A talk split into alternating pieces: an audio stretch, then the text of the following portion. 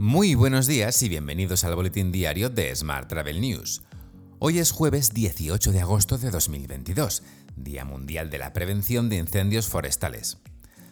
Yo soy Juan Daniel Núñez y esta es la edición número 1002 de este podcast diario. Hoy comentamos las nuevas medidas de Airbnb para evitar las fiestas en los alojamientos que anuncia y el nuevo plan de igualdad de viajes El Corte Inglés. Pero antes, unas palabras sobre nuestro patrocinador de esta semana. Las Azores, Nueva York y Boston más cerca que nunca este verano gracias a SATA Azores Airlines.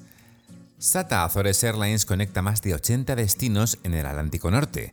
Ofrece conexión directa entre Barcelona y Ponta Delgada, la capital de Azores, con dos frecuencias semanales operadas por un Airbus A321 Neo. Reserva ya en azoresairlines.pt barra EN. Ya sabes que puedes suscribirte a este podcast en iTunes, Spotify o iVoox, pedirle a Siri o Alexa que reproduzca nuestro último programa y que también puedes escucharnos cada día en radioviajera.com. Y ahora sí, ¡comenzamos!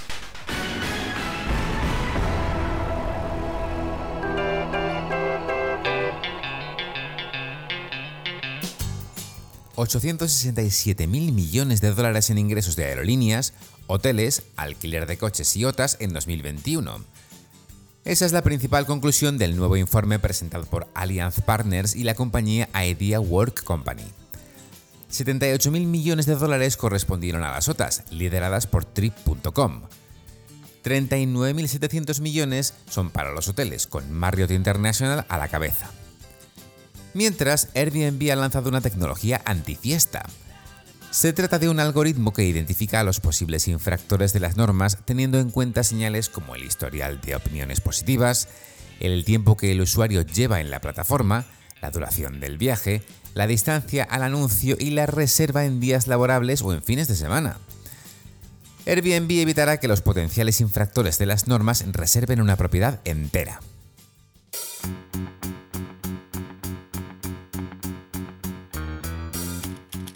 En la información sobre agencias, te cuento que Viajes y el Corte Inglés adopta un nuevo plan de igualdad avalado por los sindicatos. Entre los acuerdos adoptados en el marco de este nuevo plan se encuentran la garantía de igualdad y de oportunidades en el acceso al empleo, en la formación y en la promoción profesional y en las condiciones de trabajo y retribución. Además, se asegura la mejora de las políticas de conciliación entre la vida personal, familiar y laboral, la salud laboral y la garantía de un entorno de trabajo libre de discriminación por razón de sexo y de todo tipo de acoso sexual.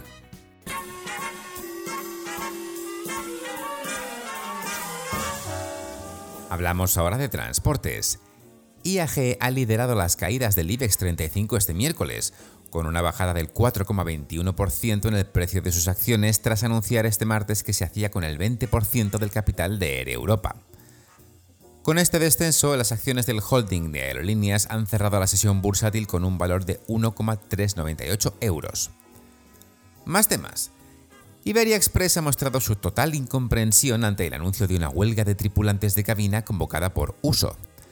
Además, ha solicitado al sindicato que recapacite, desconvoque la huelga y se adhiera al acuerdo alcanzado con comisiones obreras para adelantar las mejoras en condiciones laborales y salariales.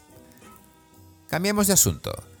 Más de 350.000 pasajeros aéreos españoles tienen derecho a una compensación por vuelos cancelados y retrasados desde el mes de mayo. Los datos de AirHelp incluyen las interrupciones de vuelos en los tres últimos meses en España. La compañía ha notificado un aumento de la demanda de sus servicios en un 266% desde el mes de mayo a julio de este año. Más temas. American Airlines y Boom Supersonic han sellado un acuerdo para adquirir hasta 20 aviones Overture, con opción a otras 40 unidades. Se trata de aeronaves que pueden transportar pasajeros a una velocidad dos veces superior a la de los aviones comerciales más rápidos, concretamente de Mach 1.7.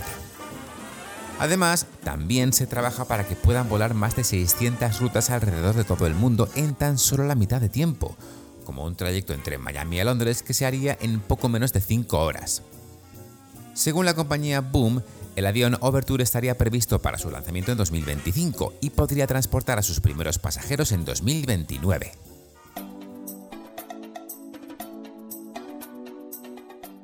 Vamos con la información sobre destinos. El Ayuntamiento de Madrid se incorpora a Forward Math como patrocinador. Con este acuerdo, el consistorio de la capital española apuesta por el desarrollo y posicionamiento de Madrid como destino turístico de alto impacto a nivel internacional. Del 5 al 7 de octubre, Forward Math reunirá a profesionales nacionales e internacionales de toda la cadena de valor del turismo de alto impacto en el Círculo de Bellas Artes de Madrid. En otro orden de asuntos, la agencia Aviareps anuncia la apertura de dos nuevas oficinas en Tanzania y Kenia. Estas dos nuevas aperturas ampliarán la red internacional de Aviareps a 65 oficinas en 58 países.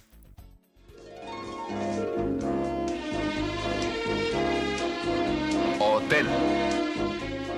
En la actualidad hotelera te cuento que este verano récord que estamos viviendo anima a los hoteleros a prolongar la actividad hasta noviembre.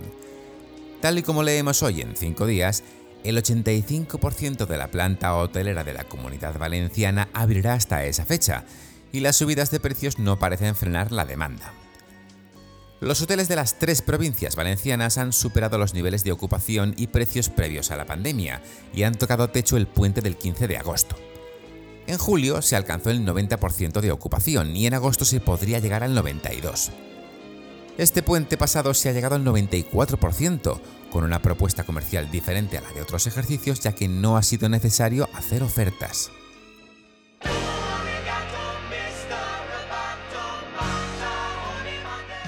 Los investigadores del laboratorio de Google pidieron recientemente a un robot que construyera una hamburguesa con varios ingredientes de plástico de juguete.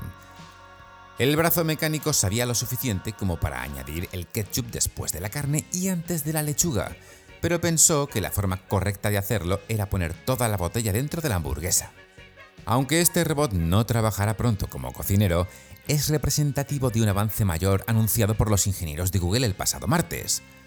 Utilizando un software de inteligencia artificial recientemente diseñado, los investigadores afirman que han podido diseñar robots que pueden ayudar a los humanos en una gama más amplia de tareas cotidianas.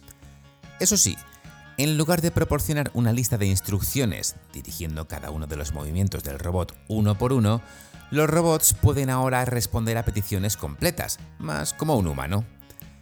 En una demostración realizada la semana pasada, un investigador le pidió a un robot, Tengo hambre, ¿puedes traerme un bocadillo?